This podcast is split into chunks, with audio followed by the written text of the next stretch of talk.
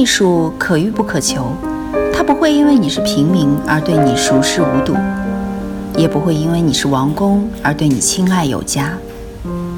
与同听艺术，带你感受艺术的奥秘和热情的世界。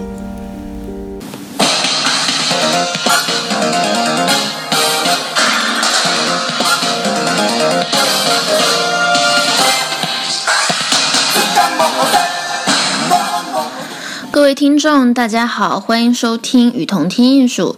上期呢，为大家介绍了日本漫画的起源和发展阶段。本期呢，将和大家聊一聊日本漫画为什么会如此成功呢？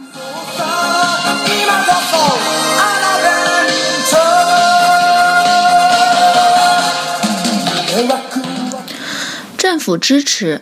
为了扩大动画和漫画产业在国际上的销路，加大传播日本文化的力度，日本政府以及东京都政府都在对日本的动画、漫画产业实施支持和扶持政策。日本政府不但将两者作为一项重要的出口产业，而且还将其作为一种独特的文化来培养，在政策。资金和组织上都给予了极大的帮助。日本的外务省还决定利用政府开发援助中的二十四亿日元文化无偿援助资金，从制作商和发行商手中购买其产品的播放和出版权。并将这些购买来的动画和漫画无偿地提供给那些无力花费巨额资金购买的发展中国家，让他们的观众和读者们有机会去欣赏日本动画和漫画。日本政府此举不但有力地推动了经济的发展，同时也有力地推动了日本的动画和漫画向海外推行的政策。二零零六年四月，时任日本外相的麻生太郎提议，日本应当开展漫画外交，通过推广日本的漫画书和动画片，赢得包括中国在内的各国民众的心。他在当天的东京数码大学题为“文化外交新设想”的演讲中说。你们所要做的事情已经抓住了包括中国在内的许多年轻人的心，这是我们外务省永远也做不到的事情。政府方面的重视无疑是已经给了发展起来的日本漫画进一步拓宽的发展道路。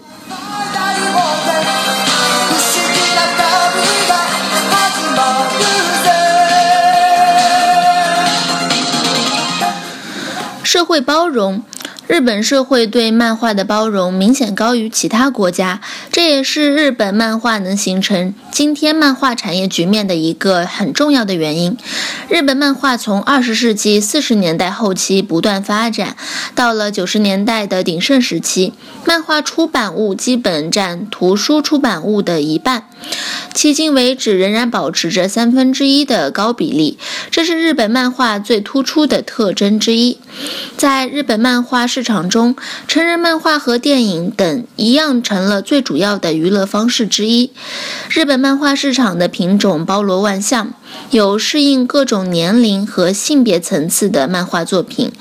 这种多样性得益于二十世纪六十年代反传统文化的胜利。二战后。美国、法国及日本的青年运动和青年主导文化的思潮，导致了日本青年漫画市场的出现，并成为市场的主导。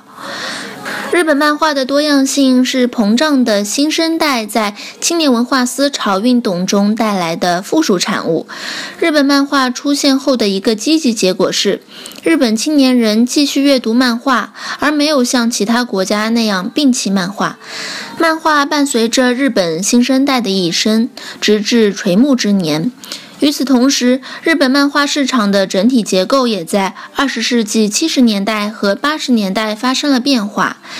一九四六年至一九四九年是日本战后第一次出生高峰期，这一时期降生的第一代人因其密度大而被称为“团块世代”。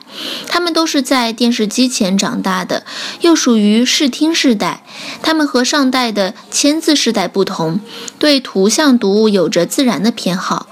这一代人随着年龄的增长，把漫画带进了大学。带进了社会，团块世代和他们的弟弟妹妹们，进而包括他们的子女们，形成了庞大的漫画读者群，从而奠定了漫画文化不可动摇的社会地位。日本漫画的发展在社会上是没有断层的，存在着各种年龄、性别、文化的多种层次的需求，各种各样的漫画也就相应的培养了起来。漫画在如此宽松的环境内才能得以发展。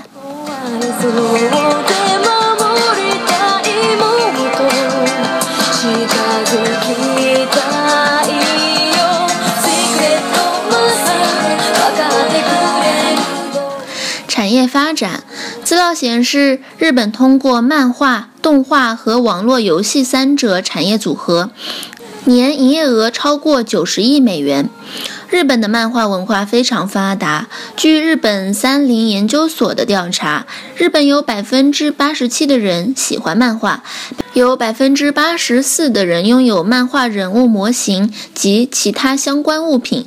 日本动漫产业的年盈利额达到了二百三十万亿日元，已经成为了日本第三大产业。广义动漫产业已经占日本 GDP 十几个百分点。根据日本贸易振兴会公布的数据，日本2003年销往美国的动画片以及相关产品的总额收入达到了43.59亿美元，是日本出口到美国的钢铁总收入的四倍。漫画、动画、音像制品和特许经营的周边产品，在日本已经形成了一整套产业链，推动着日本经济的发展。漫画产业的触角延伸到日本的各个经济领域，其中包括动画、游戏、广告。影视、旅游、服饰乃至建筑等多个产业。著名的新制度经济学家青木昌彦认为，日本正处于自明治维新以来的又一个伟大的历史转折中，其结果是在日本出现了动漫。娱乐等一系列超过汽车工业的赚钱产业，日本正在借助新文化产业的兴起，尝试一次渐进式的经济转型。